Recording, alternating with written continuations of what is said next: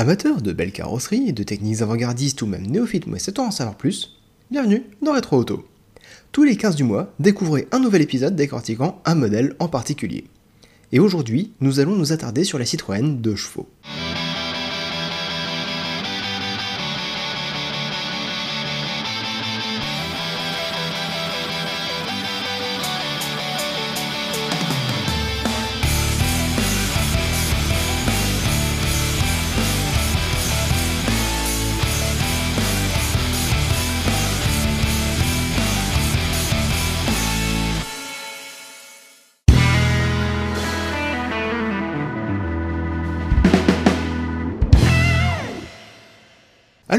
La 2 chevaux n'est pas un modèle d'exception, une sportive ou super esthétique, même si elle a son propre charme, mais c'est bien parce qu'elle a une histoire très intéressante et qu'elle a révolutionné le marché automobile français que je me penche dessus.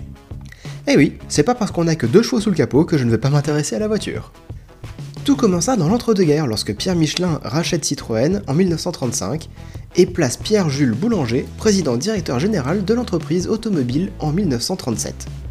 Les temps sont durs pour Michelin et Citroën, et Boulanger lance le projet TPV, très petite voiture avec un cahier des charges très strict.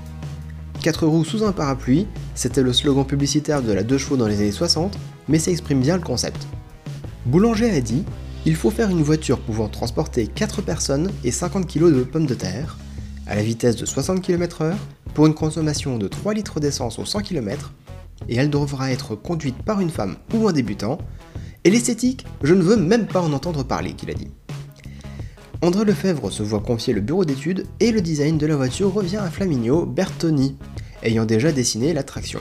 On lui devra par la suite les dessins torturés des Ami 6 et Ami 8 et aussi la sublime DS. La voiture doit être simple, très économique, et tout ce qui apportera du confort inutile ou un signe quelconque d'esthétisme sera purement et simplement banni.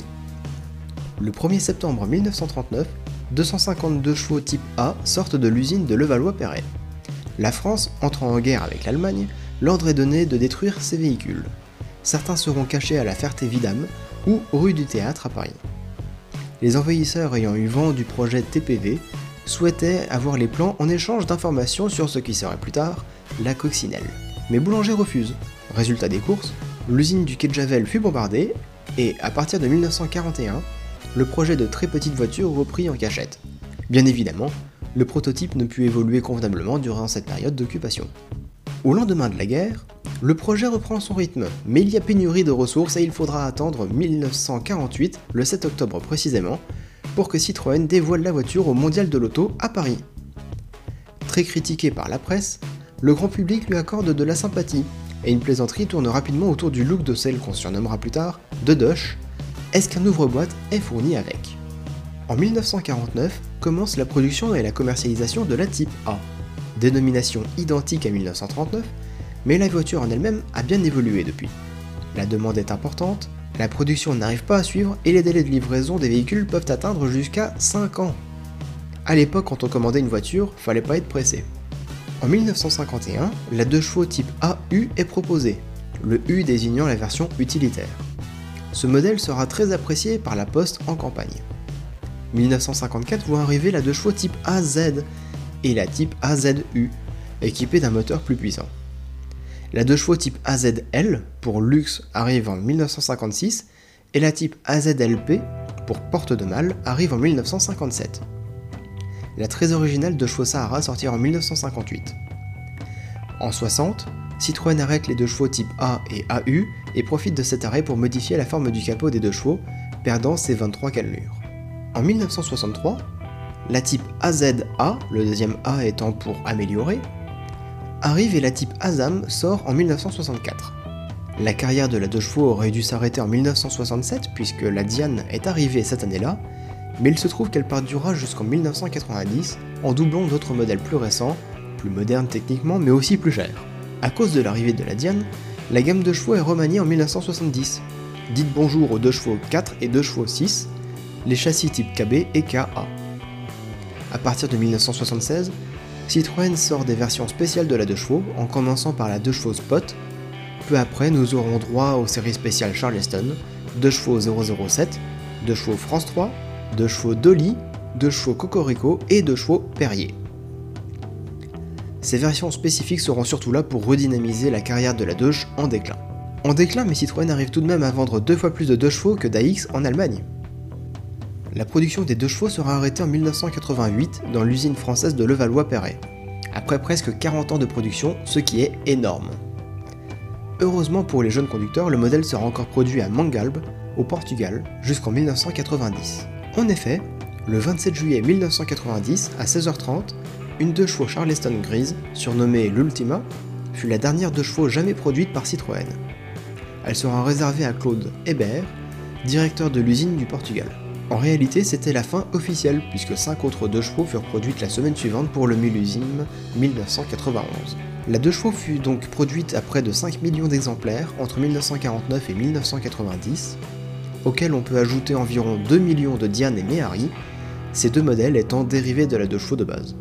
D'après le 2 chevaux magazine, les modèles fabriqués en dehors de l'usine française étaient mieux assemblés et mieux équipés.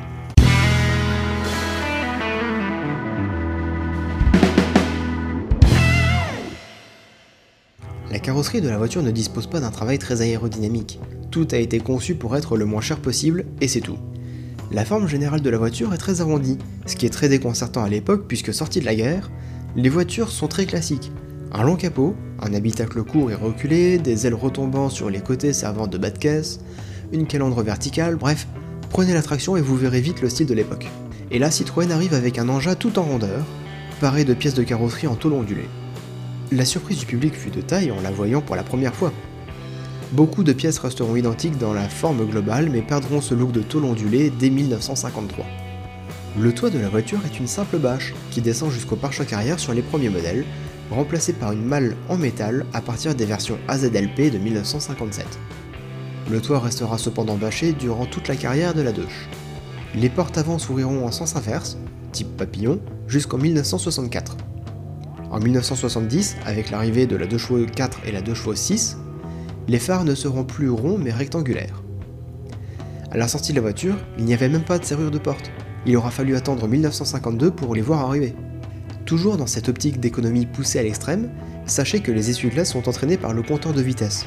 Ce qui veut dire que plus vous allez vite, et plus vous verrez lorsqu'il pleut.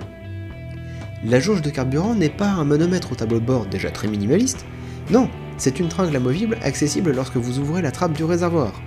L'habitacle est très modeste puisque les deux sièges avant et la banquette arrière sont de simples cadres en métal avec un tissu tendu par des ressorts. Non seulement c'est léger, compact, mais en plus de ça lavable. Il était même possible de sortir les sièges de la voiture et de pique-niquer dans un grand confort, les sièges ne tenant qu'enfoncés dans les, des trous dans le plancher de la voiture.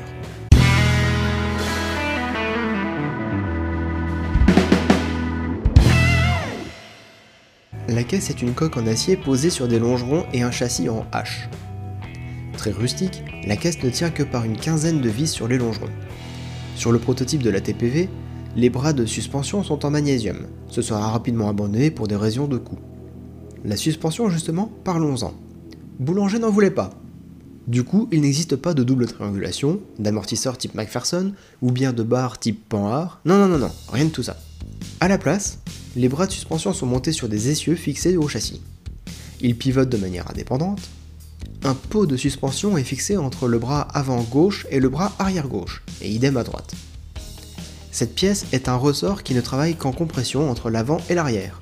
Le système évoluera au fur et à mesure car la deux chevaux avait tendance à galoper, donner des à-coups d'avant en arrière. Pour compléter ce système, des batteurs équipaient chaque bras. Un batteur est un tube étanche contenant une masse creuse de 7 kg posée sur ressort. Dans ce tube, en plus de la masse et du ressort, il y a de l'huile de vaseline permettant de renvoyer la 2 vers le sol par inertie. Suspension très conceptuelle mais qui se révélera être très efficace puisque la tenue de route et le confort de la 2 chevaux sont devenus légendaires. Cette mécanique sera proposée dès la sortie de la 2 chevaux et ce jusqu'en 1965. A partir de là, les batteurs à l'avant sont remplacés par des amortisseurs à friction puis en 1975, ce sera au tour de la suspension arrière de se faire remplacer.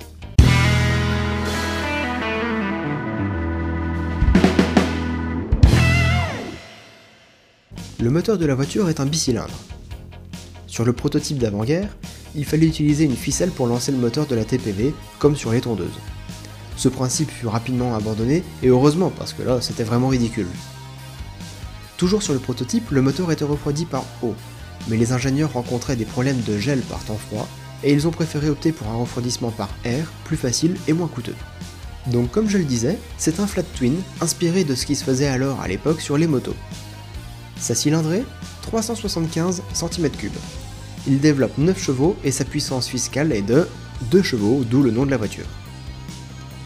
En 1954, Citroën réalise le moteur pour le faire passer à 425 cm3 et 12 chevaux. Cela permet d'atteindre la vitesse de 70 km/h, pas de quoi se faire prendre au radar, rassurez-vous. Un embrayage centrifuge sera proposé pendant quelques années, ce qui permettait de ne pas débrayer pour s'arrêter. Utile en ville mais jamais monté sur les deux fourgonnettes réservées à la campagne. La 2 chevaux Sahara, la version 4x4, propose quelque chose de très particulier. Plutôt que de monter un pont arrière, un différentiel ou quoi que ce soit d'autre qui permette la transmission aux roues avant et arrière, Citroën a opté pour une solution peu orthodoxe. Installer un deuxième moteur à l'arrière. La 2 Dodge 4x4 dispose donc de deux 425 cm3, soit 850 cm3 au total, et de 2 fois 13 chevaux, soit 26 chevaux au total. Sa capacité en tout terrain était impressionnante pour l'époque, mais sur route ça ne devait pas être très efficace euh, à conduire. En dehors de cette véritable curiosité, la gamme de chevaux classique verra apparaître de nouveaux moteurs en 1970. La 2 chevaux 4 recevra un 435 cm3 de 24 chevaux et la 2 chevaux 6 un 602 cm3 de 29 chevaux. C'est d'ailleurs le 602 cm3 qui subsistera entre 1979 et 1990.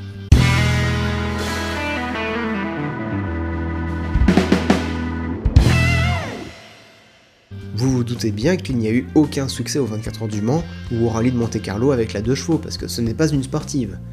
Mais elle a quand même eu droit à des courses monomarques. Sans surprise, c'était des courses typées autocross. Hein. On retrouvera la 2 chevaux dans des rallyes raids et tous les ans, il y a les 24 heures de la 2 chevaux sur le circuit de Spa-Francorchamps. Mais plus que la compétition, le modèle est une véritable star du cinéma avec d'innombrables apparitions dans des films français de l'époque.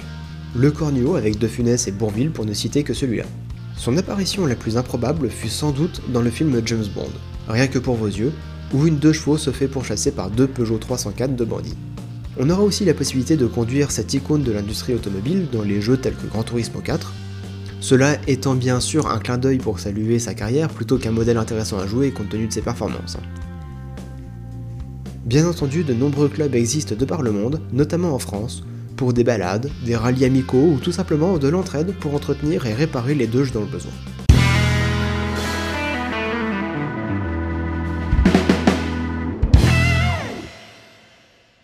Voilà, l'épisode 5 de Retro Auto est terminé.